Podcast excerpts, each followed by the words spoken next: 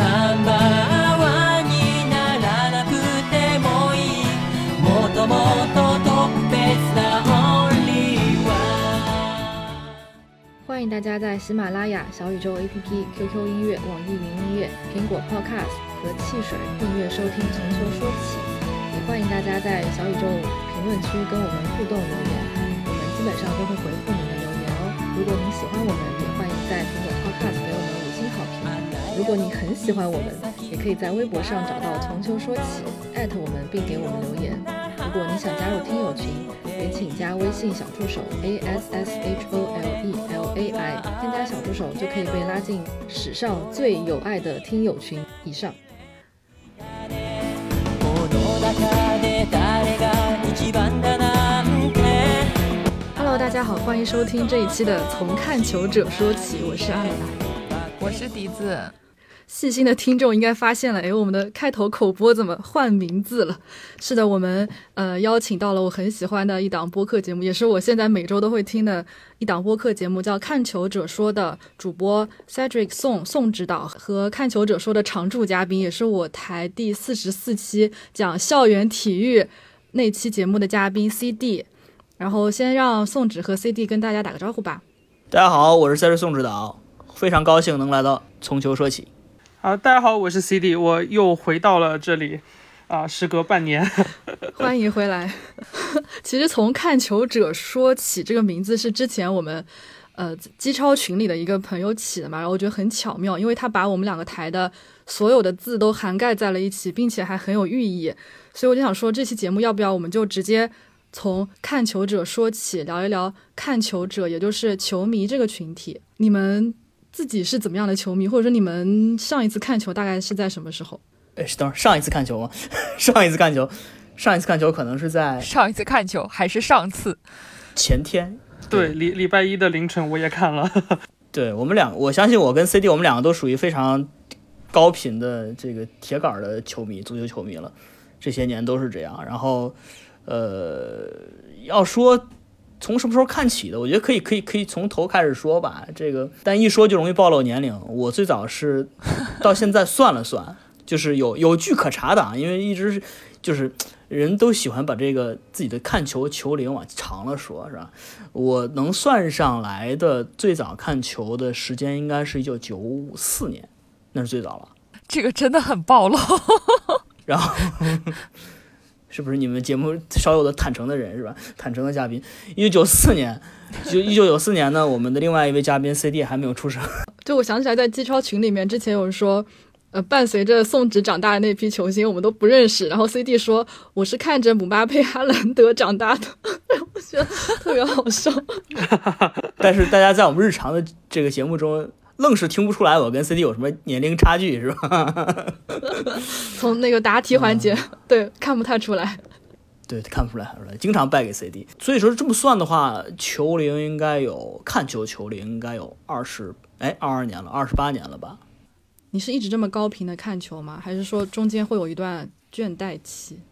有一段倦怠期，但倦怠期不是因为我个人倦怠，主要是因为要高考了吧。然后当时高中的时候可能会看的少一点，然后其他的时间一般来说还是看的比较密。特别是因为虽然虽然九一九九四年，但是当时我确实还是个小学生而已。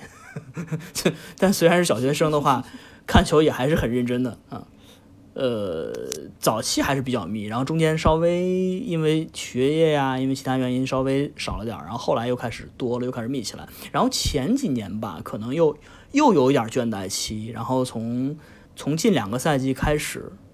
因为英超，因为也在玩 FPL 嘛，给我们联赛打个广告，因为在玩 FPL 联赛，然后看这个英超比赛更加密集了一点，就感觉对足足球的热情又回来了。当然，每次每次大赛的时候，每两年一次大赛还是非常认真看的。呃，我我这个他这个宋指开始看球的时候，我还没有出生，我看球要比他晚快十五年吧。我应该，呃，我记得先看国内联赛，正儿八经开始看，呃，应该是朱俊收申花前一年还是两年，当时应该是零零六零七年的时候。呃，当时应该是呃零七年，应该是申花和联城合并嘛，然后当时觉得哇，这好强啊，这球队。呃，最开始看球都是都是都是冠军球迷，然后呃，我最开始看欧洲的联赛，应该也是在零六零七，呃，差不多这个时候，呃，就是曼联当时也很强，申花当时也很强，然后我选择成为了他们的球迷，然后他们就。呃，再也没有回到过往日的辉煌。对我来说，就是这样的看球经历。开始看球 就已经是球队的巅峰时刻了，出道即巅峰。呃，其实 就是我们会不会对球迷的定义会有一些就是不同的理解？就像我可能觉得球迷会分成，比如说国家队球迷、俱乐部球迷、人迷或者是泛球迷，然后还有一种就是那种嗯，按照看球频次，比如说是有付费习惯的球迷，然后。有固定观看习惯的球迷，还有就是那种大赛型的球迷，就我不知道你们对于球迷的理解是怎么样的。我觉得我曾经的理解就是非常的原教旨主义，就是，呃，你需要喜欢足球，然后固定时间的每周或者每个月你至少得看两场吧。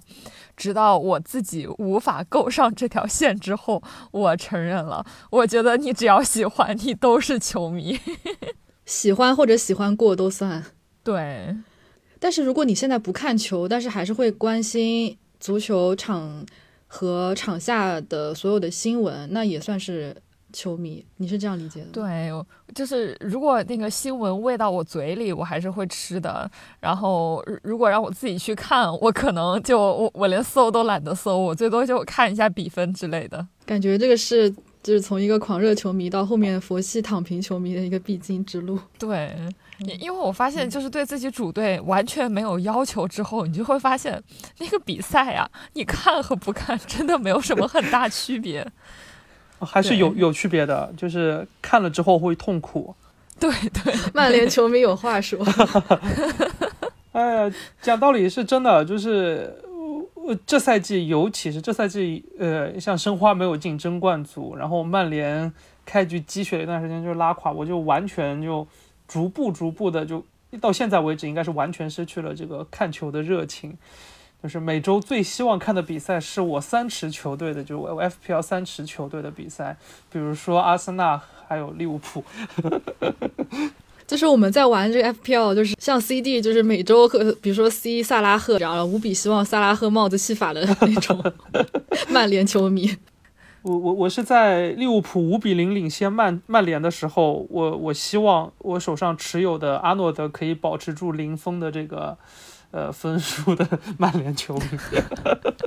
所以所以就是 FPL 真的是会把看球的心态变得特别不一样。像我其实这几年看球。就回国之后看球看的比较少，但是因为这赛季开始玩游戏，所以说有点相当于之前是因为，呃，喜欢足球、喜欢看球而去玩这款游戏，现在就是因为相当于这款游戏倒逼我去看球，就是你知道主次颠倒了。现在看球反多反而更多的是去关心我的球员有没有进球，或者是就像我之前节目里面有说，就是有一种更多的是社交属性，就可以跟朋友聊一下，然后看球的时候不那么孤单，就会有这种感觉。哎，我我觉得刚才来总提的那点挺好，就是说，其实 FPL 从某种程度上讲也是把你的足球的球迷属性做了一点些微的改动，可能因为来总你应该是你应该热刺球迷吧，就算是热刺球迷吧，算热刺，但是没有你这么首重。对 首首要属性是阿迷，首要属性是阿根廷球迷，对吧？但是阿根廷这咱不是大赛年，可能也没有比赛很少，嗯呃，俱乐部方面可能现在就是热刺球迷，热刺球迷。之前之前有支持的俱俱乐部吗？我之前是巴萨和曼城的球迷，现在还支持巴萨或曼城吗？没有了，完全不看，也不是说完全不看。巴萨现在是基本上不看了，曼城当然曼城当然会看，因为我是相当于有点泛英超的球迷嘛，所以还是会看，但是不会再支持。嗯，OK，我我完全可以理解，因为我最早是我最早如果俱乐部的，我最早其实德国队球迷，德国国家队球迷，可能一九九六年吧，当时看这个欧洲杯。德国队夺冠，然后从那个时候开始是德国队球迷，然后后来就九八年、呃零零年两年德国队踢得很差，但坚持看。零二年踢得又好一点呢，又开始不那么喜欢德国队了。就是我一直在挑一些不是特别强的队，就不是跟 CD 正好相反。CD 如果是赢球迷的话，如果是冠军迷的话，我可能就是热刺球迷绝对不是冠军迷，绝对不是冠军球迷，对，差一点能拿冠，差一点拿冠军，然后就是在最后时刻，在马德里一比零输了，我觉得那感觉虽然很难受，但是也挺好的。万一他要赢了，可能，哎，我是不是就不那么喜欢他了？因为这个和和最早喜欢热刺原因有有一定关系，就是当时要挑一个不是那么容易拿冠军的，一直在这种一直在拼，是吧？就怎么讲，就有点像北京国安了，是吧？永远争第一的感觉，就是。我最早是喜欢德国队，然后后来开始喜欢，因为因为德国队原因，可能有些球员共享的原因，开始喜欢拜仁慕尼黑，所以之前一直是拜仁的球迷。然后大概到零八年左右吧，开始看英超，开始喜欢热刺，就大概有这么个过程。所以一开始我现我现在也不是拜仁球迷了，拜仁踢好坏我完全不关心，就已经发生这么个转变的情况。然后这个。C D 跟狄老师两位应该都是自始至终是都是支持这个主队的，是吧？应该没有变过。没有，我是一个王朝余孽粉。我其实最开始看球俱乐部也是支持的米兰，然后后面也是去看别的队了。因为喜欢的是王朝余孽嘛，然后余孽们都走了，然后心伤透了，就需要去寻找新的家，然后就找到了那波利。所以喜欢那波利不是因为马拉多纳是吧？不是，毕竟那个时候我还没有出生。开玩笑，开玩笑，哎，所以，所以我就刚才说，刚才狄老师，呃，刚刚才那个来总提的那个 FPL 的点，我觉得特别有体会，就也是从大概从去年开始认真的玩这游戏到现在，我们这个赛季开始每周做一期的 FPL 的相关的节目，呃，更加投入玩这游戏，然后开始觉得看英超虽然比以前更认真了，但是真是是不是像以前那么的忠诚的支持热刺呢？我有。这个赛季开始又又觉得发现发生了一些动摇，就是就是刚才 C D 说那个很明显嘛，利物浦五比零领先曼联的时候，你甚至希望他可能再多进一个球，对吧？这倒没有，保持零封的基础上啊，就就五六比零就够了是吧？但是 但是就不希望说不要把零封破了，对对，这就是之前一直常说的说 F P L 这个这 make football dirty 嘛，就是这个问题。但是我我有时候在想，就是说那我们。是不是真的因为 FPL 就对主队没有那么的认认没有那么的认真的去追随了呢？是不是有很大的影响呢？我也反正也在反思，但是我觉得我还是希望能找到个平衡。呃，所以我在队里面有的时候我哪怕得分得的少一点，但是我尽量我还是把凯恩，我还是把孙兴民放到队里面。嗯嗯，来总呢？来总的老公。对，我是我是永远把孙放在场上的那个人。你不你不 C 他吗？那我还是比较理性的去 C 萨拉赫的。那你这个爱可是要打问号的，爱是爱了，还是不能 C 的。这就是 FPL 经理的残酷之处，就是你再爱他，你还是会酌情的去 C 他，而不是盲目的去 C 他。其实就是我觉得是看你玩游玩这个游戏的心态，到底是你想赢，还是说你是通过这个游戏去享受看球，还是说就是想通过这个游戏去更加的支持你的主队，就是三种完全不同的心态。我就看到说有热刺球迷就永远 C 凯恩，即使凯恩踢的一团糟，即使他。根本就没有上场，但仍然去 C 他，可能这也是他通过游戏去表达自己对于主队的一种支持。那还有一种就是我想赢，所以我不择手段的，不管怎么样，我就是要把我我认为最好的球员放上去，即使他是我的死敌球球员。所以就感觉可能也是根据心态不同，然后就会有各种各种不同的这种行为产生。哎，我想问一下 CD，因为这个游戏，你你你对利物浦的感情有所改观吗？我觉得就是这这个游戏能够让主队的这个界限变得这么模糊不清起来，就像我昨天还是前天，应该是昨天，呃，就是山东泰山夺冠那天，我在微博上发了一条，我说我作为一个申花球迷，吉祥既是我以前他的他的老东家江苏队，既是我的死死敌球队，然后呢，他踢球又不是我很喜欢那种类型。但是呢，看到他那天夺冠的时候缠了个那个江苏舜天的围巾在手上，居然还有这么一些感动。然后下面的评论说：“我以为你们玩 FPL 的人早就没有主队了。”所以就是这个游戏其实说是有一点无残酷无情，也是没有不无道理。但是游戏结束了，静下心来想一想，还是会就是想想自己对于主队的感情应该是不会淡的，并没有说你因为这个游戏就真的去爱上死敌球队，肯定不会。是是，但 CD 是我们上赛季的那个联赛卫冕冠军，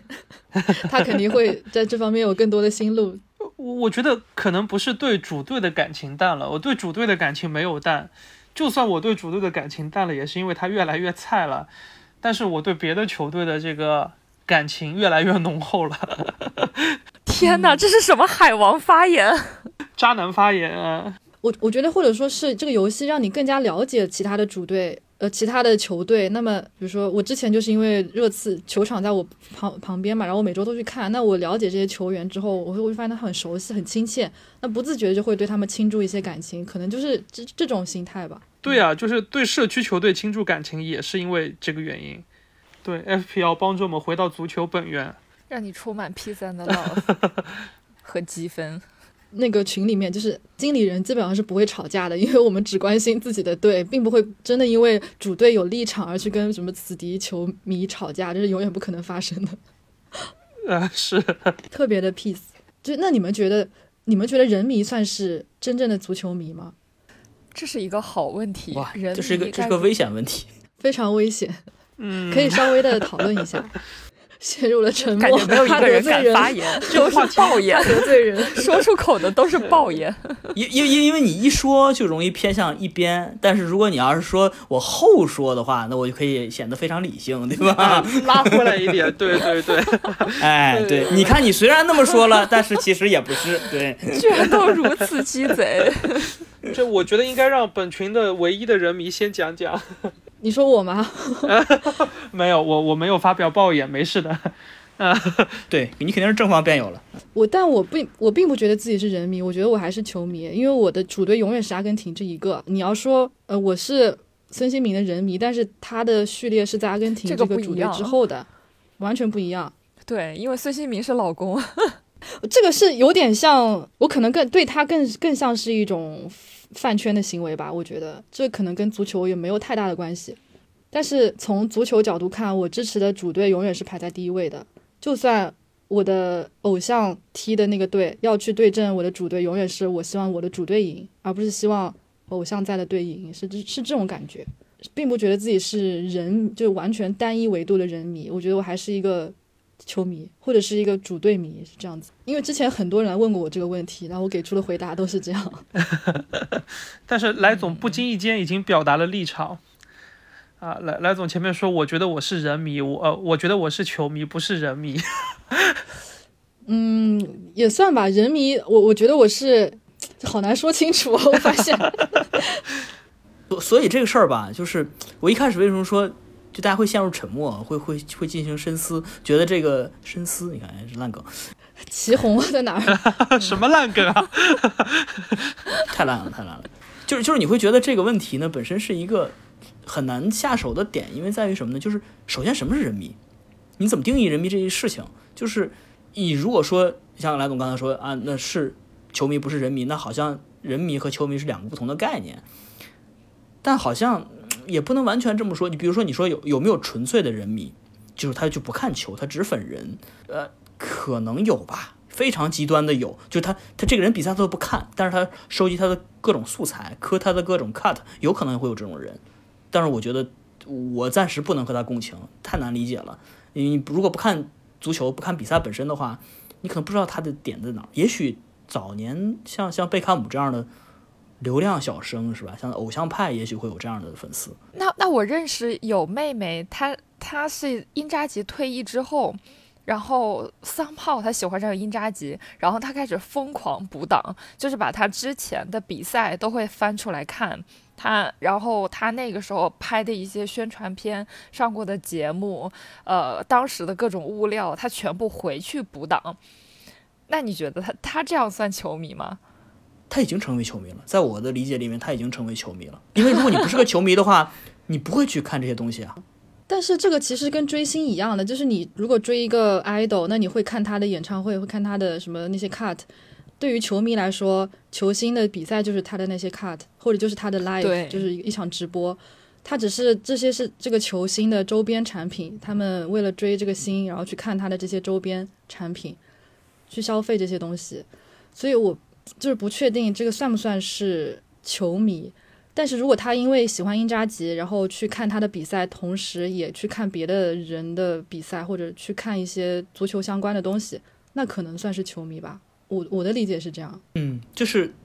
当然我这可能是一个很泛的概念了。就是如果说球迷的话，嗯广义上球迷，只要你看球，你可能就是球迷，或者你你你喜欢看球就是球迷了。那你你就像就刚才那个非常非常罕见也 比较极端的例子，就是就这位妹妹，她她喜欢上了英扎吉，而且喜欢的是英扎吉已经退役之后，可能看了一些历史资料，喜欢上英扎吉了。呃，那又开始追他之前的，然后喜欢上他，对，然后这人就，呃那那哦，这这确实是挺嗯挺少见的。但是不管怎么样，他喜欢上了，然后又开始看之前那些录像或者或者等等物料吧，他已经变成了一个足球迷，至少他对足球有概念了。但是你说他会去看新的比赛吗？可能也未必。但我我我相信，就是所谓的这样从人迷喜欢上一个人，喜欢上一个球员，喜欢上甚至可能喜欢他一他的某场比赛的某个表现，或者某个眼神、某个表情，开始喜欢上足球，开始看足球，这样的例子太多了。我相信一定是非常非常多的。就是人迷是一个契机，就像我之前在我们的节目里面好像也也也提到过，就是足球这个运动到底还是归根到底还是个人的运动，就是它最有吸引力的事情是是这些人，是场上这些人，是是比赛本身，是人，那一定是人的魅力才能让大家喜欢上足球。所以说我刚才那个问题其实说了一半，人迷有没有纯粹的人迷？那么那么下一个问题一半，另外一一半的问题就是有没有纯粹的球迷？就我不喜欢什么人，对吧？我只是喜欢足球本身。我相信也有这么极端的人，可能也有，就是他就喜欢看足球比赛，然后一个人都记不住，哎，一个人都记不住，甚至可能喜欢自己踢球，但是谁都不知道是谁。但是看电视上有个黑队儿对白队儿踢，是吧？就高兴，他就要看一会儿。也有，但是我觉得这也非常非常少，非常非常极端。他一定是一个从球迷，像像 CD，对，像 CD 跟我，我们有主队的人，就可能会更容易去喜欢一些我们主队的球这个球员。你像我，我自己我也是孙兴民的球迷，我也是孙兴民的人迷。他有些他有些物料什么的，我也我也要磕一磕，对吧？他拍个纪录片，我要去看一看。他他最近跟这个蜘蜘蛛侠的演员去去做访谈，我也要去看一看。就是我也是我也会变成人迷的。那其他的一些我非常喜欢的这个球员的话，历史上的很多球星都喜欢过。阿根廷我喜欢埃马尔，以前那好早以前了，就是从球迷变成人迷也是很自然的一个一个情况。所以我觉得这两个事儿还是不能不能完全割裂来看。我有点暴论想发表一下。我有有两个方面，第一个方面是可能我感觉好像只有足球大家会比较在意这件事情吧。呃，比如说 NBA 球迷当中，很多人都是人迷啊，就是我我喜欢詹姆斯，他就喜欢詹姆斯；我喜欢威少，他就喜欢威少，就是跟着人走，我觉得是件很正常的事情。然后我的第二条暴论啊，这个就比较爆了，我觉得可能就是不能纯粹的分为球迷或者人迷吧，而是应该是呃球迷和一些呃比较饭圈化的粉丝。哦，当然我不是说饭圈化的粉丝不好，因为之前也了解过，呃，很多球队它呃，包括国内球队在国内的这个足球市场上上面，一大部分收入是这些饭圈化的粉丝贡献的，但是他们在比如说在社交平台上的这种集体活动，会让一些可能更老派、更 old school 一点的球迷对他呃心生一些抵触。我我举个例子，比如说呃，来总你喜欢梅西，你但是你刷微博，你不会说我今天梅西拿了金球奖，我第二天刷微博的方式是去搜索栏里搜梅西，然后去骂每一个表达对他这个负面评价的这个人，对吧？但是就是会存在这样一个群体，它是它是有这样一些更加呃饭圈化的一个行为模式在里面，这就导致呃可能有些正常就是球迷对骂是一件再正常不过的事情了，但是追着骂这种事情呢，呃，而且而且是这种。呃，像微博这种，我也没带这个 hashtag，然后呢，我也没在什么大号下评论。之前我有两个，就是我们曼联球迷当中有两个不是这么喜欢 C 罗的人，抨击了几句 C 罗之后，被 C 罗的人迷就是追着过来，然后呢，不仅骂，骂完之后，因为我们在他楼那个叫什么微博里面评论，还发了就是截图，把我们挂了出来，还说是这叫把罗黑一网打尽。然后我也没想到有朝一日我会成为罗黑。哦，对，我想起来，我之前有看到过你那条，你还算是比较偏 C 罗的，但是还是会被罗就是罗密这样子追着。对对，我觉得这个是不是和年龄有关呀？就是这样的呃球迷，他应该相对来说会比较年轻一点，因为这个行为看上去就非常的内娱饭圈化，他们可能就习惯了用那种模式来应对你这样的黑子 打引号，所以他所以他们才会有这样的反应。对他们可能是没有经历过，就是我们从电视上看球，然后没有那么多社交媒体的年代，而是直接把内娱的那一套追星的饭圈的行为模式搬到了足球里面。对，就肯定没有经历过地霸呀什么这种。对这个，其实这个问题是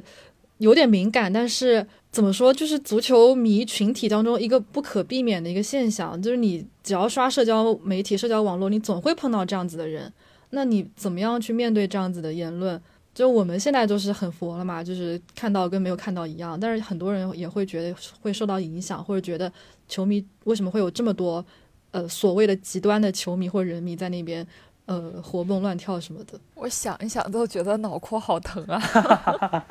之前看到过梅黑和罗黑互相反串，然后呢，最后的场景是两个人在互相夸对方的偶像，呃，非常令人震惊。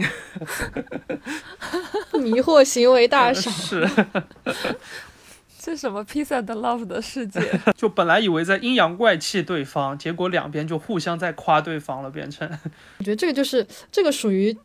嗯、球迷群体画像或者是球迷行为当中的一部分吧。其实构成球迷他的就什么维度还挺多的。就除了球迷用户画像之外，应该还有一些别的，比如说，比如说观赛习惯，或者是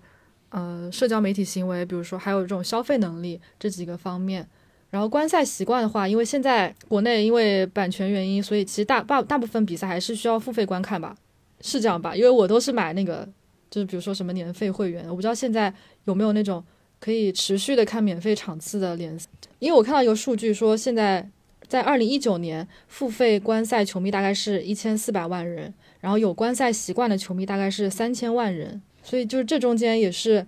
就是可能球迷的分层也会有一点点区别。这个话题你说怎么聊呢？其实也没有什么好聊的。我觉得就比较适合我这样的极端的球迷。我今年买，比如说我买了爱奇艺的英超会员，然后呢，我有一次因为看到咪咕上的解说是娄艺晨和刘越，你知道这是上海人的童年回忆。对，然后呢，我就用了观赛券，因为我是移动用户嘛，然后我用了观赛券去看这个娄艺晨和刘越，但是呢，他那个画质又特别烂，所以我最后不得不充了个体育会员，我就被他的这个销售套路到了。其实相当于你也是追着解说走，就是你想听喜欢解说的比赛。可以说是追着解说走，但是另外一种比较难听的说法就是避开一些解说。懂了，懂了。呃，懂了，懂了。那是哎，那宋纸呢？宋，你现在就是大概看球是怎么样一个模式？呃，主要现在还是在看英超。看英超的话，上赛季就是看腾讯体育嘛，然后这赛季开始看爱奇艺体育，就跟着他跑。呃，还是买一个整赛季的这种，因为现在也有什么什么死忠通，现在好像没有死忠通了，是吧？就是买了整个那种一个赛季所有的比赛，三百八十场比赛都可以看。呃，对，就是现在的爱奇艺嘛，对吧？然后、买一个整全整个赛季所有的这个比赛都能看的一个一个权限，就就到到周末去看直播嘛，基本都是这个流程。其他的除了英超之外，现在看的还真少。国家队的比赛可能世界杯预选赛的时候会看一看，呃，大赛的时候还会看一看，其他的就还好。嗯，属于属于付，我觉得付费的观众群体在国内可能还是少数吧，我不知道这个数这个数据有没有，就这个比例可能我我自己一直认为还是还是比较少的。嗯，如果按照球迷群体整个规模近两亿人的比例来说，一千四百万和两亿比，还是算是比例比较低的。就是你们一般是在哪里看球？我现在很就是有点不太习习惯一个人在家里看球，就比较喜欢就是去酒吧跟朋友一起看。我不知道你们是怎么样的。我基本上就是用就用这个手机或者 或者顶多 iPad 去看一下，家或者或者家里，因为有有有时候电视会做投屏嘛，然后投到电视上去看一下。现在基本都是这样。呃，好久好久没有去酒吧看球了。上次去酒吧看球可能哎呀天哪，都是都是疫情前了吧？对，应该疫情之后还没有去，还疫情结束，疫情开始之后还没有去酒吧看过球。嗯，那我跟 CD 还是在 前几天还有在一起在酒吧看球的。K K 这次相相聚啊，我我我应该是疫情之后去酒吧看球看的比较多，我这是呃防防疫的呃坏因为疫情前你都在现场是吧？呃，疫疫情前就是每每周每隔一两周跑去虹口看一次球，嗯，其实是可以回味一段时间的。就是比如说我我这周末一场可能都不是什么大比赛，但是呢就会可能从比如说周六比赛，然后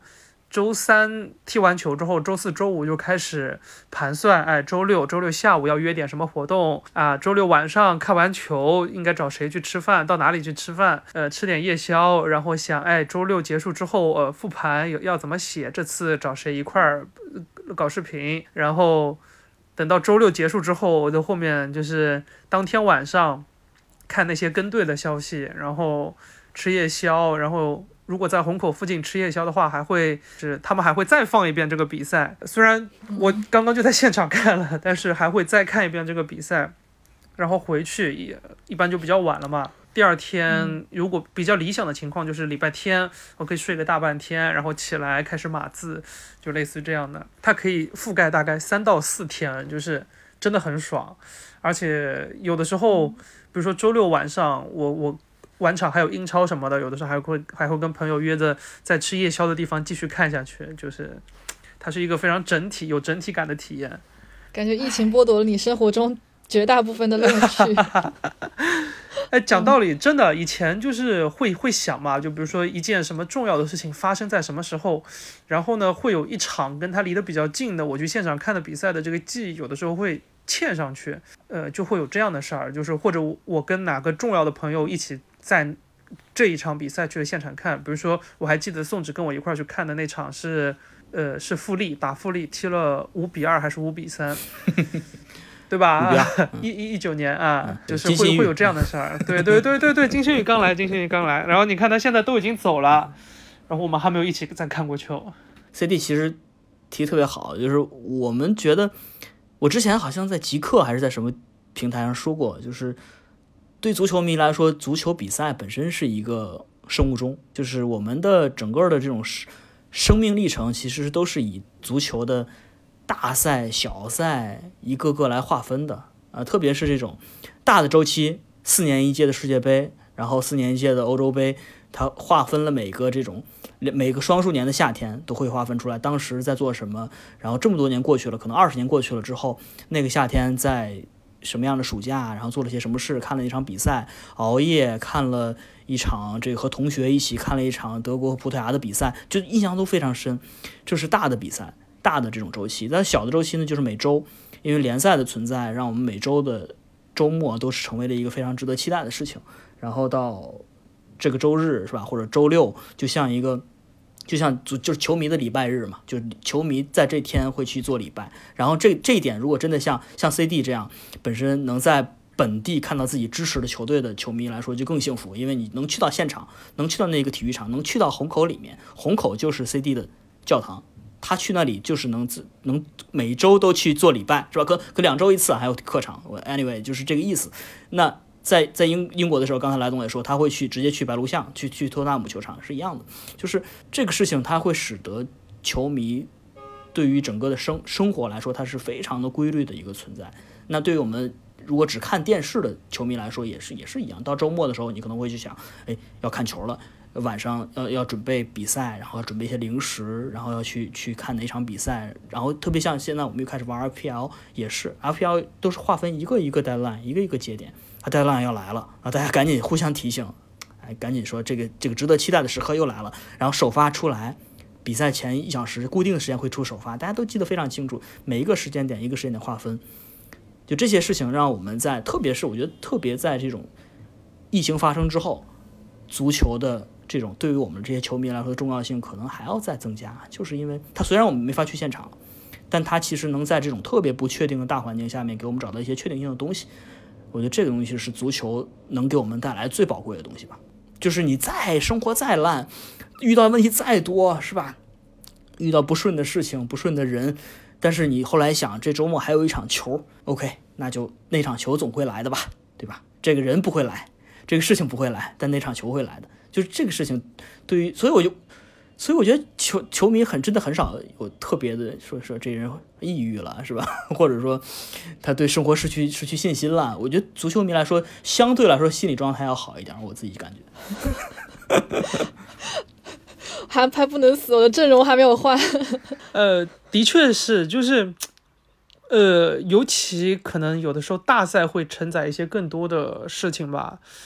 呃，像一八年世界杯的时候，的确是我，呃，当时一块看球的朋友啊也好，然后包括当时我还在极客，我在极客做那个运营，然后印象最深的是有一天小组赛当中有一天是下午六点第一场比赛就开始了，是有法国队比赛的，我记得是那天，那那个小组赛有四，那个比赛日有四四场。然后我就从六点还是七点开始看，然后跟到了第二天早上凌晨五点，最后我就趴在了极客办公室的那个地板上，呃，这种就是非常非常难忘的 回忆。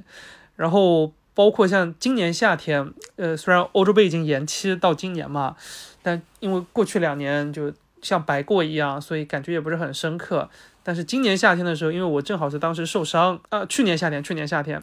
正好受伤，然后要躺六周，躺在床上，然后这六周正好覆盖了整个欧洲杯的这个赛程，我就因祸得福。除了除了小组赛，除了就是小组赛最后一轮，它不是有同时开球的比赛吗？除了这些比赛当中有一场我没看之外，每一场比赛我都看了。这是今年夏天的欧洲杯，然后。当时，因为我我我本来当时的工作应该是要跟着上海有一个学生运动会的代表团去青岛的，然后我没有去嘛，因为受伤了。然后领导去了之后，他每天早上就是这样，他九点钟发消息给我。当时我后呃，尤其是后半段不是很多很多点球大战嘛，提到了六点钟，然后就变成了六点钟我看完球躺下去先睡三个小时，等九点钟领导准时发消息给我，我爬起来。干会儿活，到中午十一点十一点半再午睡一会儿，下午起来把活儿干完之后呢，呃，开始写有的有几几家的那种约稿，然后到吃好晚饭，吃好晚饭再眯一会儿起来，呃，有的时候有早场比赛看早场，没早场跟朋友呃相约峡谷啊，呃，然后等到在晚上再看球，就是非常非常规律，虽然听起来就是很不健康，这就是这就是足球媒体人的生活吗？对，有一段这种日夜颠倒看球，连续看一个月的时光，就是也是挺难得的。非常作为球迷，也是一种对顶级的享受吧，算是。大部分球迷可能想想要这么做，但是没有这个机会，所以你你刚好有这个机会，还挺令人羡慕。就日常生活当中的微小的、确定的小的瞬间，就让你觉得生活是在继续前进。当时我们想聊的时候，不就是说？其实是想聊一下现在的球迷去哪儿了和现在的球迷是谁这个问题吧，因为我们上一期就很就是只提了一句，就是说现在的年轻男球迷们还没有成为从球说起的粉丝呃听众，然后所以我们就想聊一下，所以呢人到底去哪儿了？对，就首先足球迷本来就已经越来越少了，就是我们从一开始做节目到现在就一直的。一个猜测，但是没有没有一个论断，也没有数据支撑。你之前说那两亿是哪来的？两亿是之前有一个一八年的一个世界足球报告吧，类似于这样子的报告里面有说中国球迷总数是一点八七亿。你你们觉得呢？你们觉得这个数字是虚高的吗？但是说怎么样去定义这个球迷，其实并不是那种每周会看球的球迷，绝对不是。估计就是一年看两场也算吧。不，如果一年看两场的话，我觉得都到不了这数，都到不了这数，这数太夸张了，这数太夸张了。对呀，因为有两亿球迷，就说明就是每七个人里面有一个人是球迷。你现在出去，比如说你在你十五个同事里面，你能找到另外一个每年能场看两场球的球迷吗？我刚想过一个问题，就是比如说我在的公司，它比如说两千个人，但是呢，我们呃我们的那个企业微信里面有一个足球群，那个群里面只有六十六个人。所以这个比例其实非常低的，但是与之相对的呢，桌游群八百多个人，什么电竞群，可能有一千，可能有九百一千个人，所以这就是足球跟你知道这种现在更 popular 的社交美社交或者游戏的一个差距。我觉得两千人里面有六十六个人，这个数据可能比较真实一点哎。我也觉得是，就就我觉得，我觉得非常呃非常直观的一个一个统计方式啊，是说。你看你身边有多少球迷？我我指这种，不是说你本来就是球迷朋友。你像 CD 啊、来总啊、笛子啊，这我们本身就是因为足球才结识的，那这就不算了。就是你不认识的人，特别是同事，我觉得同事是特别好的一个场景，就是工作单位。你在工作场合，如果不是做体育媒体，不是做体育相关的，CD 这都不能算了，是吧？就是不是这种体，就是就普通工作、普通打工人。哎，打工人，你在你的办公室里头，你能不能遇到球迷？我觉得，就我这工作也挺多年了，就我这工作经验来看的话，我觉得不多，真的不多。而且就是，而且是那种感觉，就是我我即使听到有人说，哎，我的爱好，有人会会做自我介绍嘛，刚来的新新同事或者自我的爱好是，呃，体育，我爱好是各种球类运动啊，健身什么都会说。也有人说啊，我我也挺喜欢足球的，但是我好像。我就没有想说，我问问你喜欢哪个队，或者你你你真是喜欢哪个队了，我们就会以后见面会聊足球，越来越少了。我刚工作那几年，好像还会聊一聊足球，呃，这几年再遇到的时候，我本身可能也是因为这个环境原因，我就不会去再再去聊咱们关于足球相关的事儿。就我在工作场合上基本上不会聊足球，但我印象非常深的是以前，以前还会真的聊，以前以前真的是说这个同事是。米兰球迷啊，这同事是曼联球迷，这同事是阿森纳球迷，我就会跟他说，我说这周末比赛看了没，是吧？电梯间会聊一聊，而且，呃，其实咱们一开始说 FPL，FPL 其实最经典的一个场景是什么场景呢？最经典的场景是它是在，呃，因为它英国玩家最多嘛，也是从英国出来的，最经典的场景是英国的这些白领写字楼里面的茶水间，有人把这游戏形形容成为一个茶水间游戏。就是一个，大家可能真的不一定是重度的球迷，不一定每场比赛都去看，但是我一定有这么一支 FPL 球队，因为大家同事也玩，我也玩，所以他们最常见的联赛是这公司内的联赛或者部门的联赛，大家都在玩，那我也在去玩，然后在茶水间互相，哎，我倒杯咖啡，你倒杯咖啡，互相聊一聊，我这我今天选了谁，你选了，就他已经把这个足球作为工作闲暇之余大家聊天的一个谈资了，但是我们在日常生活中，至少在我的所所在的工作单位里面。极少极少能聊到足球，可能大赛的时候，世界杯的时候，到了决赛、半决赛了，有人可能说：“哎，昨天晚上看了。”然后还是那么几个人说，大多数人都是不太关心的。而且这个我觉得就是变化，就是这两年越来越这样。对你刚才说这个茶水间，我在英国时候的那家公司也是，我们有一个公司内部的联赛，就刚开始。是排在中游的，但是我最后两轮好像就是策略比较用的对，然后就冲到第一了，所以是最后我是在我们公司是拿了第一的，然后我那个老板就很生气，然后有一两天没有理我，因为他是他本来是目标剑指冠军的，结果被我超上，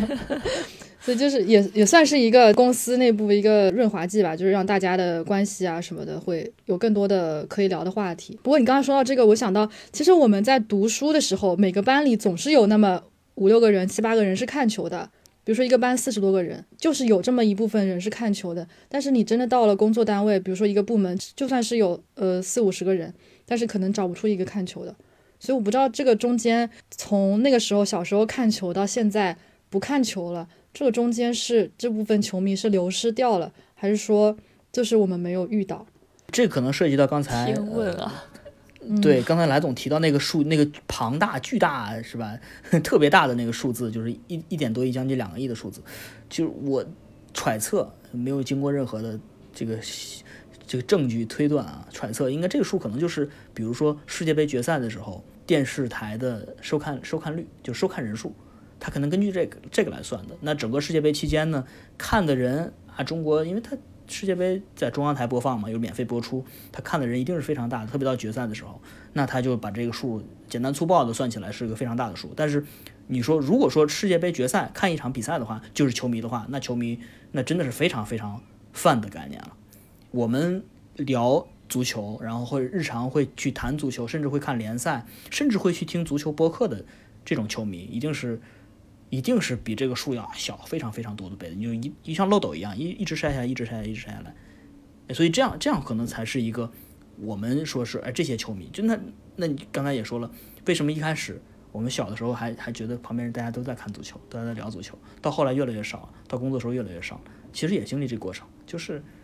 包括 CD 之前也，我跟 CD 有时候闲闲下来也会聊，有时候想看比赛，但是就看不了了，工作太忙了，是吧？这太正常了，工作太忙啦，或者晚上有什么事情又看不了直播了，就会有很多很现实的问题。然后这还这还我们我跟 CD 我们这还还没成家呢，是吧？你这成了家之后，可能时间的就更不由自己控制，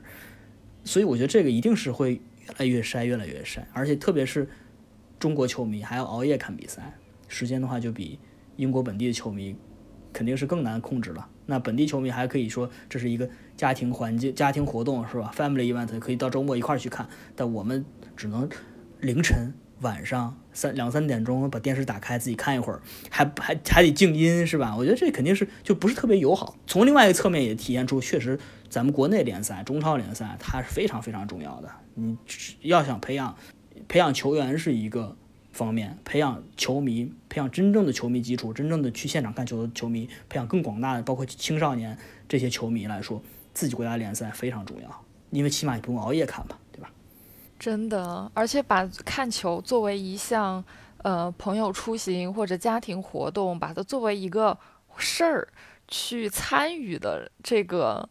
嗯，怎么说呢？驱动力其实会比呃毫不了解足球的人，让他强行让他坐在电视面前看一场球，我觉得这个吸引力是会大很多的。因为这个去现场看球，赋予了足球更多的社交属性，嗯，和娱乐属性嘛，那肯定比单纯的看电视要有趣的多。而且我觉得在国内，就是一方面国内联赛的吸引力，就是最近两年又弱了下去，就是。呃，一六一七年那段时间，就是恒大刚刚拿完第二个亚冠之后几个赛季，我感觉是身边的国内中超球迷，不一定是中超、中甲、中乙球迷数量是其实是有一个稳步的上升的一个过程。就是恒大干了再多，可能大家说不利于中国足球的事情，但他好说歹说把这个市场重新又激活了。呃，当时我在。中乙上海赛区那边就是干过一段时间，很明显啊，就是感觉到，呃，中乙有的时候我呃上海因为是南区的嘛，呃印象很深。除了比较近的苏州，当时苏州东吴、南通智云，当时还有镇江队啊，会呃会来很多人之外，包括像什么四川队什么的，他们都会有很多球迷来到上海的客场来看球。但是最近两年。呃，哪怕是疫情前，其实一九年的时候已经又开始有点回落了。然后第二个就是这个晚上，就是随着年纪的增增长，这个晚上看球实在是，前面宋直说的，我真的是想到我这周一凌晨看，呃，这周二凌晨看曼联的时候，看了半场，给我非常非常后悔，就是就是说就是后悔。呃，但是想当年，我印象读读。读中学的时候，有一次我非常非常印象深刻的一场比赛是曼联当时是欧冠淘汰赛打拜仁，我记得那个赛季是莫耶斯带的那个赛季，对莫耶斯带的时候我还在读中学，呃，然后那天我是前一晚晚上到 前一晚晚上到大概十一点十二点左右躺下去睡觉，然后两点四十五爬起来看球。看到四点四十五点左右又睡下去，睡了半个小时，五点半六点钟就起床要上学去了，然后就非常非常顺理成章，因为我白天在课上能够睡觉，但是上班之后就不行了，在办公室里不能随便乱睡觉。这哎，我对我这样回想起来，那个时候就是小学、中学的那个时候，我也是每周都会熬夜看球，但我不知道那个时候居然是靠着什么，我就这样每周的支撑下来，我。就每天靠着年轻四五个小时，年轻，对，还有胶原蛋白比较多吧。那现在就是，你知道，就真的不太行。想到有一切的顾虑和身体的要承受的东西，就觉得嗯，还是还这场球还是不看了。真的熬不动了。可能还有还是会有很多重要的比赛，可能会值得熬一下夜，但是也是需要去盘算很久。说这个明天起来是有多重要的事情要做，如果是很重要的事情，那可能也不会去看了，就还是要去平衡工作和生活。这就是社畜的无奈之处吧。所以有的时候很羡慕瓦总，看到瓦总周末就可以飞去欧洲看场球。没事，他哎现在但他现在也去不不了了，哎，现在现在也也知道了，现在我们是一样的啊。没有他他也可能也就是去那么一次，就给我们造成一种假象，感觉他一直在去。但给我幼小的心灵留下了这个巨大的冲击。感觉跟梁跟跟梁朝伟一样是吧？周末飞过去喂个鸽子，然后再回来。喂鸽子不要钱，买球票还要钱呢。就说到瓦总周末，比如说会偶尔的去欧洲看球，你们有会为足球花很多的钱的事情吗？我的话，其实我我一以前一直觉得我周边算买的多的了，后来认识了两位女性球迷朋友之后，发现就是我周边的种类还属于比较单一，啊，买买球衣，买买外套，然后就就就结束了。嗯但是我自己觉得自己花销不算特别小吧，我。读大学开始，我就自己买申花的套票了，年票了。然后呢，我大概，因为我前面讲零七零八年、零六零七年、零七零八年那时候开始看球，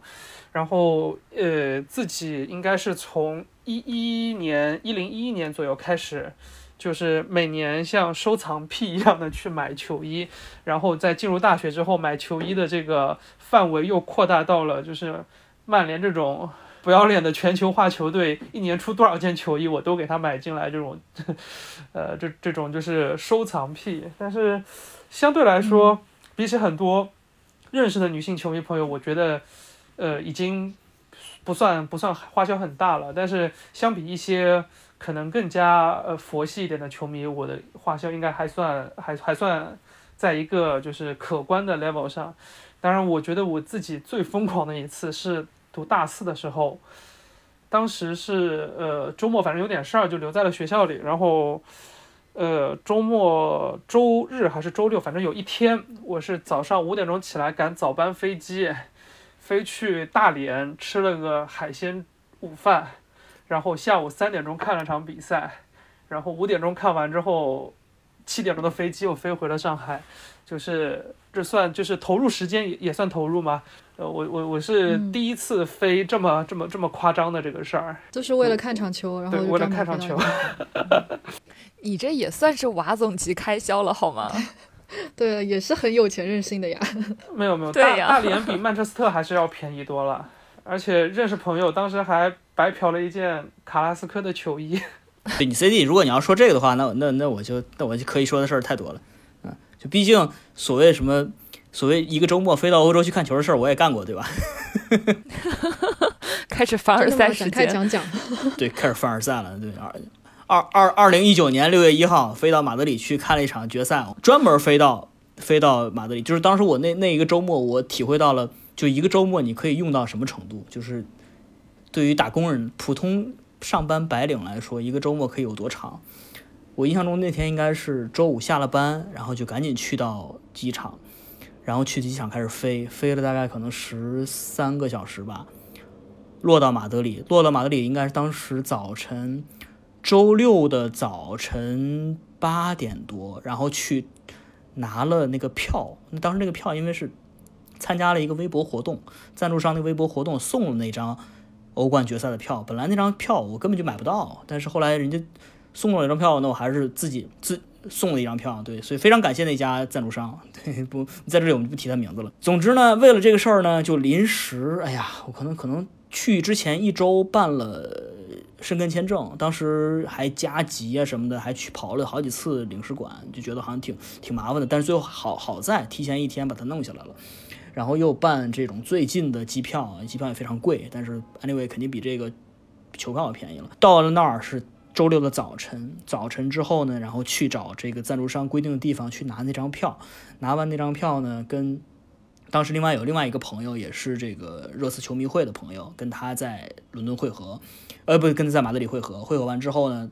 到中午简单吃了个饭，下午呢他有那个决赛外面有一个这种这种就是球迷公园吧，大家在那边稍微活动一下呀，这看看玩一玩什么的。然后晚上的八点钟比赛正式开始，大概可能之前我们也是需要可能一多小时走走到那个球场，当时在呃卡拉斯科的母队是吧？就是大都会球场嘛，在那儿，然后看那场比赛从八点到十点就看比赛的时候，其实因为人还没有倒时差呢，对吧？你前一天还在国内啊，到那儿时候，其实看比赛是是在熬夜看的。就我当时感觉是本人是在熬夜的，特别困，但其实只是只是八点左右而已。但是看着看着，因为比赛踢的也非常紧张，非常这个这个这个激烈吧。虽然输了，但是还是挺投入的。最后比赛结束之后呢，非常惨，是吧？输了之后，看着利物浦球迷在那儿庆祝，那我们呢也非常失落的就哎离开现场。离开现场之后呢，那天我都没有我都没有订酒店那天，因为当时知道第二天就要走，我买的是这个周日当地时间周日中午的飞机飞回来，飞回来，因为还有时差在这儿，到这儿是周一的早晨六点钟，然后我周一早晨九点钟去上班了。就是我到了我我到了公司之后，就就确确实确实当时很当当我不是说我一定是要工作或者怎么样，当时因为有一个什么很重要的事儿，反正当时领导不让请假，就就搞得搞得搞得很很变态。但我后来想去还是去了，回来之后就感觉像熬了一熬了一个夜看了个直播一样，整个的这个过程非常的非常的我我自己觉得非常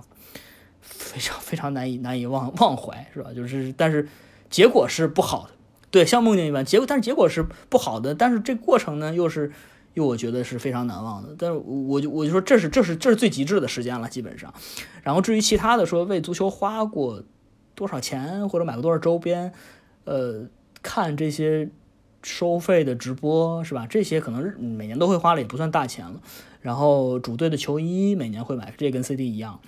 呃，其他的好像。呃，我我有一段时间特别迷那个贴纸，你知道帕尼尼贴纸，呃，他每到大赛的时候会出一会出一套贴纸，也会出对应的球星卡。呃，我我当时特别迷这个，从一四年啊、一六年啊，就几届世界杯的时候、欧洲杯的时候都在买那个一套一套贴纸，在收藏那个东西，那个花了不少钱当时啊。现在现在没有太太玩这个，但据说这个公司因为最近 Web 三很火嘛，是吧？他们在搞 NFT 的事情，他们这个。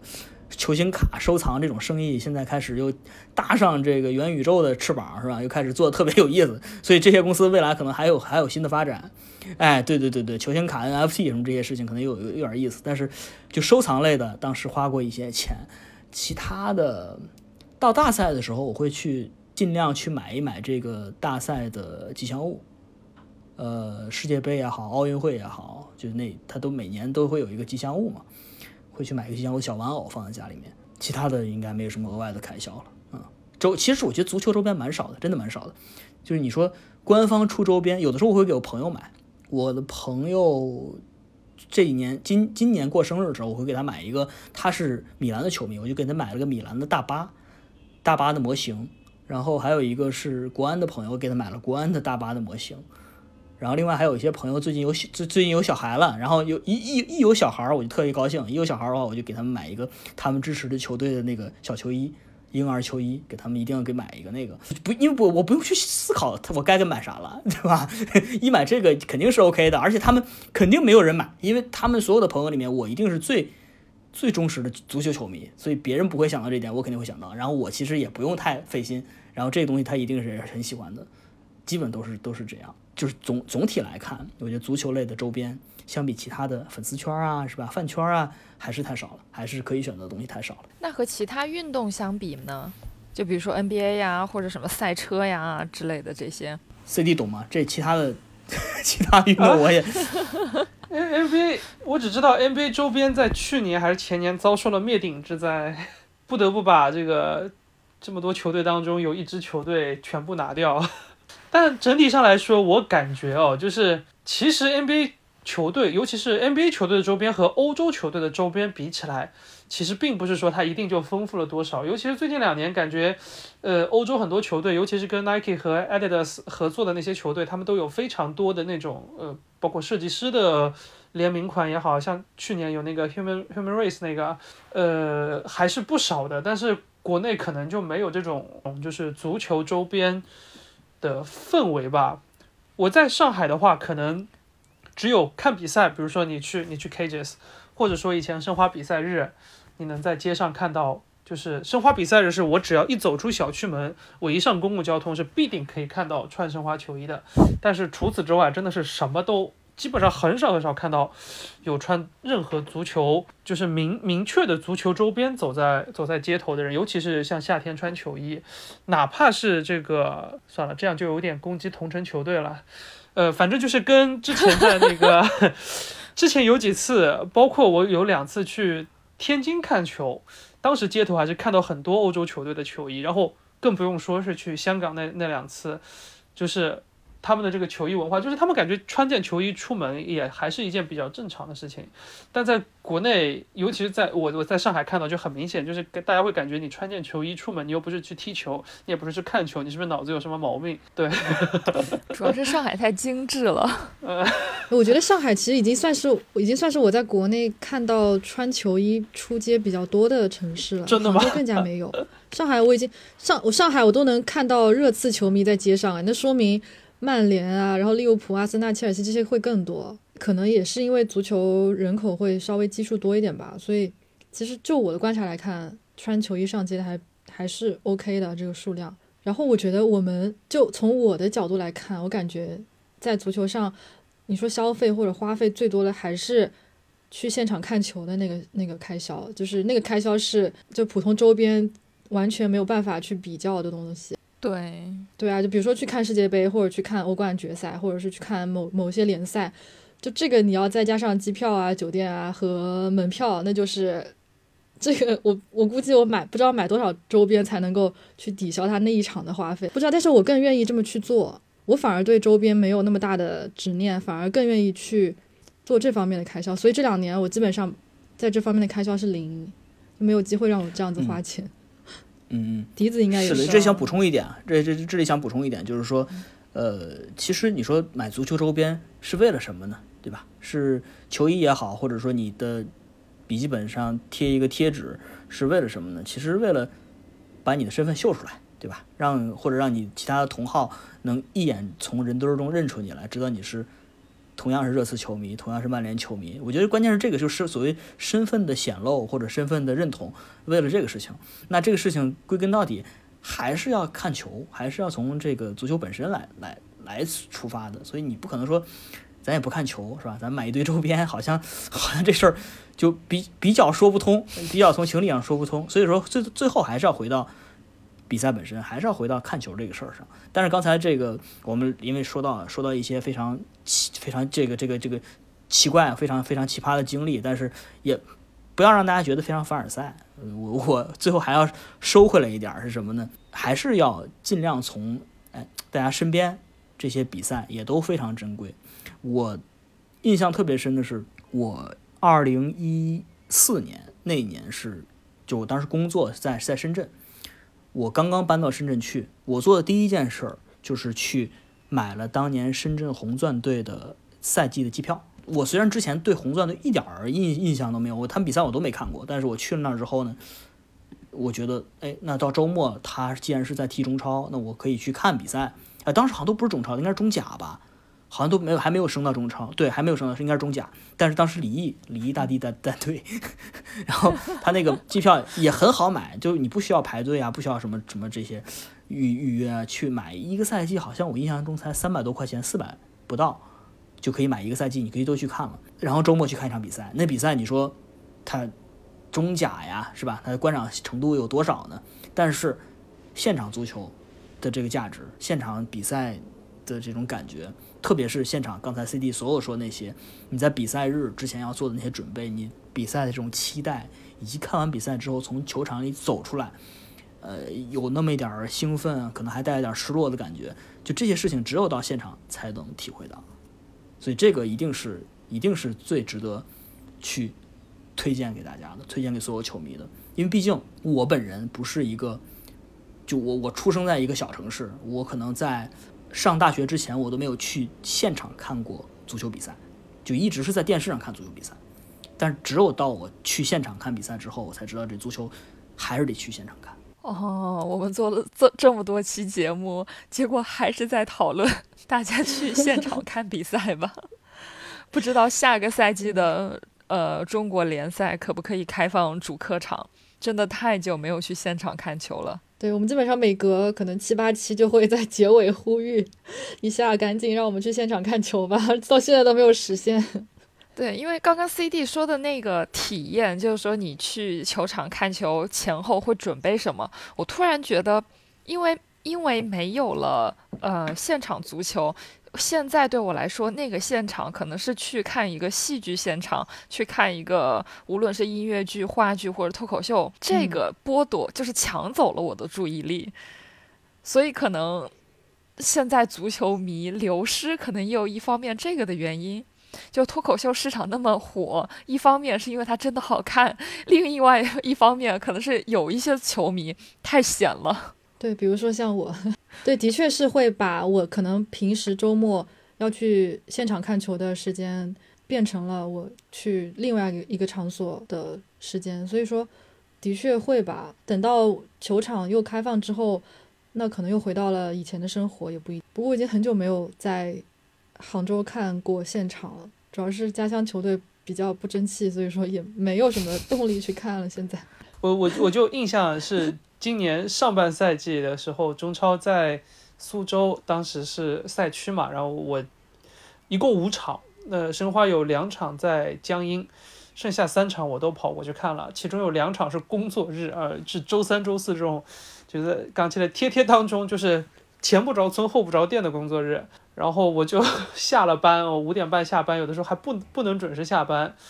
然后有的时候还得高铁还得改签一下，我记得两场很清楚在那个昆山，然后到那儿，然后打车，然后没想到昆山也有晚高峰，然后就掐着那个国歌 奏响的点，呃，就是跑进球场啊。第一轮比赛印象很深刻，申花踢那个国安，当时对，当时我们其实是非必要不离沪的，但我觉得这个好像还挺必要的，呃，然然后就去看看完回来是。这个挤着俱乐部的一个一个大哥的车回来的，然后到上海，然后一路上又遇到什么高速，他们那边呃高架应该是他们要就是养护，被迫在路地面上堵了好久，结果从昆山一路回来，我像是我觉得我去大连那次看球都没有这么 累。呃，回到家里有两三点钟，然后就是感觉这已经不是一个正常在家就是看家乡球队的这个球现场去看家乡球队的球的这种这种体验了。他完全是为了满足一个，就是哎呀，就是很久没有去现场，然后在想念想让让提醒一下自己在现场看球是怎样的体验的这种感觉了。包括呃，应该是五月的那场中国队也在苏州，那球真是没什么好看的。但是这是疫情以来，国内内地第一个，对，他是做满场的，那还是感觉不大一样。但大家一起唱歌的时候，还是毛骨悚然的。特别想问这个来总，来总跟笛子，有一个事情是我之前好像也在极客上说过，就是个人之前一直在看球的时候有一个感觉，就是特别这几年感觉，如果跟饭圈相比，就是足球球迷可以去磕的点，可以去磕的素材。少的很可怜，对吧？就这个事情，我我我以我跟 CD，我们可能有的时候观察一面一面之词，可能未必能看得清楚。但是我觉得笛子跟来总一定会对这个问题有更清楚的理解。就是有的时候你就会经常看，对对，更有发言权。因为因为当然这这就是我我以我以前我曾经追过一段时间的韩韩综或者说韩流是吧？就是 K-pop 那些东西，深深的体会到就是他们可以去看的那些。素材是吧？就可以去消费的那些东西，真的太多了。就是你可以看到每周有打歌是吧？然后这个上的综艺节目，呃，综艺节目还是人家好好给你都 cut 出来是吧？都剪得非常好，全都是他的部分。呃，他甚至上上班照片是吧？去机场的照片，全流程工业化，那些东西都特别多。素材你要想磕的话，你一天都可以看这东西，你看不完。然后跟其他的。兄弟是吧？跟他可能是姐妹们是吧？一块儿去分享这些东西，非常多的素材。但是换到足球这圈儿里面，我觉得就是可以去消费的东西特别少，以至于像我们像像像我们这种特别看球特别特别时间长的这些人，就真的是只看足球比赛本身。就是那天比赛我们看了啊，场上十一个人，呃，这个解说员给把比这个整个阵容报一遍名之后，然后大家开始踢，踢完之后呢就再见了，拜拜了。我们传统的看球的方式是连赛后发布会都不会看的，就真是那种特别特别古典的球迷，就是因为早期电视台转播他不会说那些事情，就也不会说赛后这个主教练说什么，就比赛本身，踢完之后就再见啊，中央电视台再见就得了。所以我们对于足球本身的这个内容是很熟悉的，但对于他周边，对于哪些球这些球员他是什么样的人，他私下有什么爱好，一概是不知的。到了互联网时代的时候，其实有些有些进步了，这些人。他有些什么八卦消息啊，有些花边新闻啊，还有人在传，然后越来越多。我我有的时候会去看到，因为微博上很多的这个女球迷嘛，对吧？因为很多球迷，就我可以看到他们粉一个球员的时候，他们真的是有能找到好多好多素材，我都非常惊讶。我说，哎，这东西你从哪儿看的？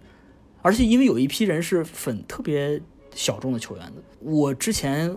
我们看球者说的节目有一个。听友是威尔士的球迷，然后威尔士球迷他不是支持他，他最喜欢球员不是不是贝尔，他最喜欢球员是威尔士的右后卫叫克里斯冈特，然后他找到，然后他找到好多人，好多关于这个人的素材，好多他的视频，然后他在训练时候的照片，呃，他日常有什么接受什么采访，他可能都收集下来，就是我觉得能做到这么细致的。追星的这种 方式，可能可能女孩子比较多，是吧？这就你看我说的多谨慎。那对于这个话题，可能我的确是在 我们四个人中比较有发言权的那一个，对吧？对吧？对，咱们都都太谨慎了，不用这么谨慎，就直说了吧。不用这么谨慎，不用这么谨慎，就直说了。大家都看球了，没什么。就是就是我我我会觉我我一方面我非常羡慕，就是你能这么去投入去看这些东西，但是同同时也觉得我们能找到的素材，能让大家这么去。消费的素材也实在是太少了，所以这两年有一些关于足球的一些，包括像什么这个这个亚马逊拍的孤注一掷这些纪录片，我们看来很新颖，就是因为它能提供一些和足和我们日常比赛中不一样的东西。我不知道这两位主播对这个事情是不是有很多的观点？我觉得这个问题就要分成两部分来看，一部分是刚才宋轼说的，除了比赛场上之外，足球还有什么好看的？从球 就是从球说起，最好的广告语、宣传语就是我们聊场下的那些所有好看的东西，就是从足球出发，任何历史文化、地理政治相关的东西。还有一部分就是为什么可以这么如此的痴迷于一个球员，或者如此就是从一个比如说小众球员的身上可以挖掘出这么多别人注意不到的东西。这个我觉得笛子会更有发言权一点。对，就是首先刚才宋轼是把足球运动员和呃，韩流工业里面的呃明星做对比，呃，我觉得这两个的磕点是完全不一样的。因为如果你是在一个韩流工业里面，呃，别人呈现给你出来的这个人，就比如说给你剪辑好的他在一个综艺节目里面的 cut，呃，他的上半照、下半照，然后他的所有的一切，那个是有剧本的呀。就是如果他们想做一个假的人设给你，他们的整个工业系统是可以给你做出来的。但是对于足球运动员来说，可以说他在球场之下、训练场之下，他是一个下班的状态，他是一个真实的人，至少他是一个要拿出某某一定真实的，呃，比如说社交脸谱，但是。他他是更真实的。然后，如果是我作为一个粉丝，我去挖掘他这一面，我会觉得我认识到的这个是真的，而且这个人是我的一片拼图一片拼图我拼出来的这个人，所以他其实是更容易让人着迷的。你你自己可以投射出投射呃上更多你想要的东西。我懂，我懂，我大我我我大概懂了，我大概懂了。但是就是呃。嗯，我想表述的点是说，就是相比起娱乐明星，他们能有机会上一些真人秀这样的非常有机会去展现自己个性的一面来说，体育明星，特别是足球明星，他们这方面的机会太少了。就是能看到他们，当然这个有，因为他比赛很也很忙，训练也很累。真的很难去说，我再去上一个综艺，去去上或上足够多的访谈，很少了。我觉得现在能有能有 Instagram 已经很不错了，真就是他能看到他圣诞节是跟谁过的，是吧？他跟谁来开 party，就这个点已经很很很好很好了。以前的这些球星想都不敢想，你不知道他私下是什么样的人。包括包括我们之前在看教者说里面说到那个特别有意思的那个沃特福德这赛季的门将叫福斯特，他自己就搞了一个播客，他自己搞了 YouTube 频道。在分享好多好多东西。我最近看他他最近的一期播客，好像是请拉姆斯戴尔去的节目里面。我一看这个标题，我想，哎，我也听一听，我听拉姆斯戴尔他他怎么说他这赛季他自己的这个神奇表现。就是就这样的东西，类似这样的素材或者类似这样可以消费的内容，再多一点会比较好。就我希望这些东西可以更多一点，就是这样的话能让能让大家认识到这个球球员是因为为什么会对一个球员，会对一个球星对一个人着迷，是因为你你认识到他更多的面相，或者你更知道他私底下是一样什么样的人。这你你似乎你感觉到你认识他了，当然其实还是有距离。但 anyway，你在包括像。偶像行业是吧，也是在制造幻觉嘛，对吧？也是让你感觉你好像已经是他男朋友、女朋友一样了，你很熟悉他了，对吧？他就是这，但是足球足球这块儿，之前一直在考虑说，为什么大家不看足球了？为什么看足球人越来越少了？为什么足球这么的难吸引新的人，就是难拉新了？我觉得有一个原因是因为足球相比起其他的，你如果把足球也看作内容行业的话，相比其他内容行业来说，它它不不是那么好磕。宋轼的意思是让欧足联赶紧出一个足球选秀节目，欧冠幺零幺，你就说说这个是吧？梅西、C 罗他们私下是什么样？他们见了面是就是，我觉得这些素材再多一点，让大家就是跟他们距离能再近一点，会其实会更好。主要是像饭圈这个偶像的行为是粉丝来买单，他们是为了粉丝而活的，某种程度上，但是球员是竞技结果导向的嘛。嗯，你粉丝再多，你的成绩不好，你的你的身价是由你的表现来决定的。大部分的时候，那你的最终目的还是需要提高自己的技战术水平和竞技能力。所以他们可能觉得粉丝多不多，或者是在这方面营不营业，对于他们自己的职业发展可能没有那么多的，没有那么大的影响吧？可能。对，可能比如说商业化程度会小一点，但是总体来说，包括经纪人或或者教练或者球队，还是会有这方面的考虑吧。但是，的确，如果说要更去吸引新的球迷，那么的确可能在这些方面会有更多的引导会比较好。但是，怎么样把它引导的又可以吸引新的球迷，又不要那么饭圈化，就是很难平衡。对对，就是竞技体育它最有。价值的最宝贵的那一面，还是不要不要动它，对吧？这是它的底线，就是还是在在咱们在足球场上，真刀真枪的比，这个东西是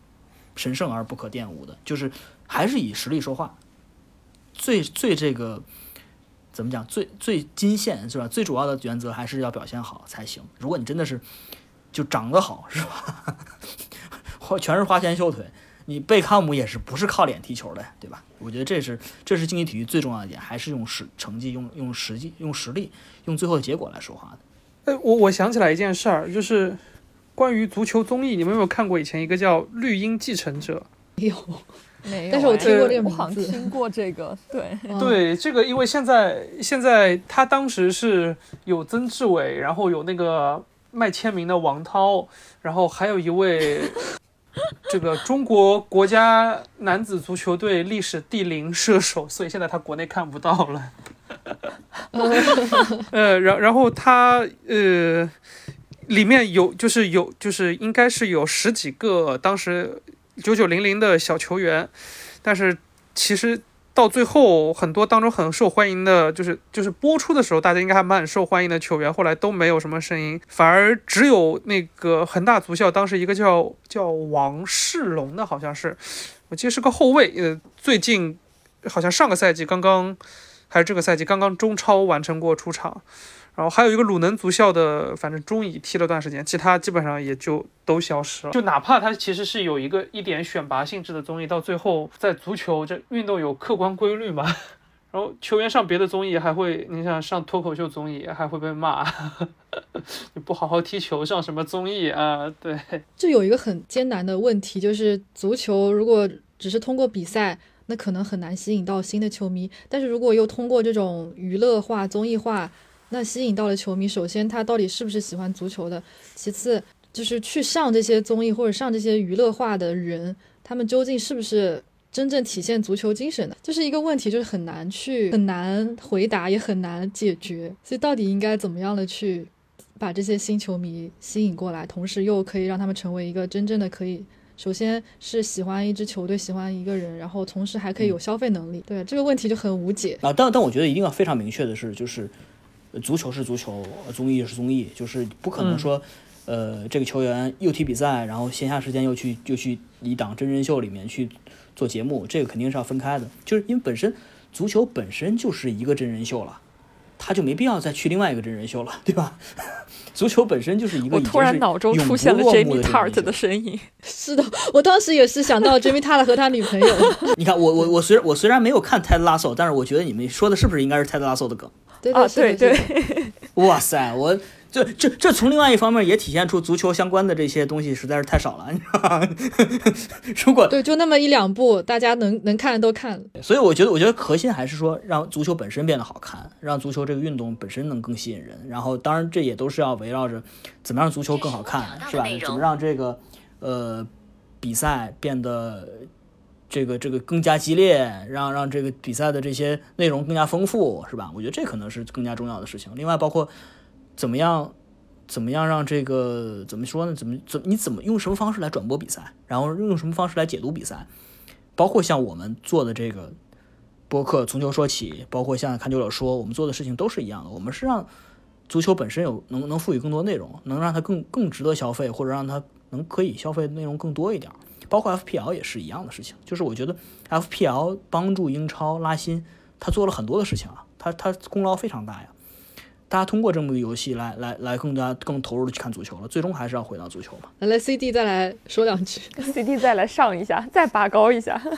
突然突然觉得，当时欧欧超之后，这个欧超没有办成之后，这个弗洛伦蒂诺讲的几件，就是关于足球为什么吸引不了年轻人，然后改革，呃，这样的这些，就是还是有一定的这个合理性在里面的。不 不过我觉得刚才宋植已经就是总结的很好了。嗯，足球还是要首先是回归比赛，然后不管是球员也好还是球迷也好，首先喜欢足球就是先去了解它的好看在哪里嘛，然后再去看看有没有什么除了足球场上之外有没有场下值得你挖掘的，并且可以让你自己本身也得到成长的东西。那么可能足球对于你的意义就不仅仅是比赛而已，它可能有更多更多，然后你的生活也会变得因此而变得不一样。我觉得这就是足球对于我们来说的意义吧。即使不看球了，还是会说自己是个球迷。从球说起的主播不看球，这个说出去也有点。对啊，你说你你是你是从球说起是吧？你你关键是说起是吧？从球从球球只是个引子，对吧？对啊，对啊，反正我就从这儿说嘛。看球者说说的不是足球，好呗，那差不多呗。非常开心能够邀请到宋纸和 CD 来我们节目做客。非常感谢非常感谢，我们一直也想好好聊一聊。一直想，一直想。其实刚开始的时候就很想啊，只不过就没有找到一个合适的契机。那刚好趁新年，我们第一期节目就可以邀请到两位来做客，开心开心。呃，希望玩 FPL 的朋友们都可以轮轮不 blank，然后可以因为玩游戏而更加的热爱足球吧。那我们第一届从看球者说起，圆满结束，感谢大家的收听，感谢感谢两位嘉宾。好呗，那我们就下期节目再见吧，拜拜。拜拜。谢谢大家，拜拜，拜拜。誇らしげに ちゃんと胸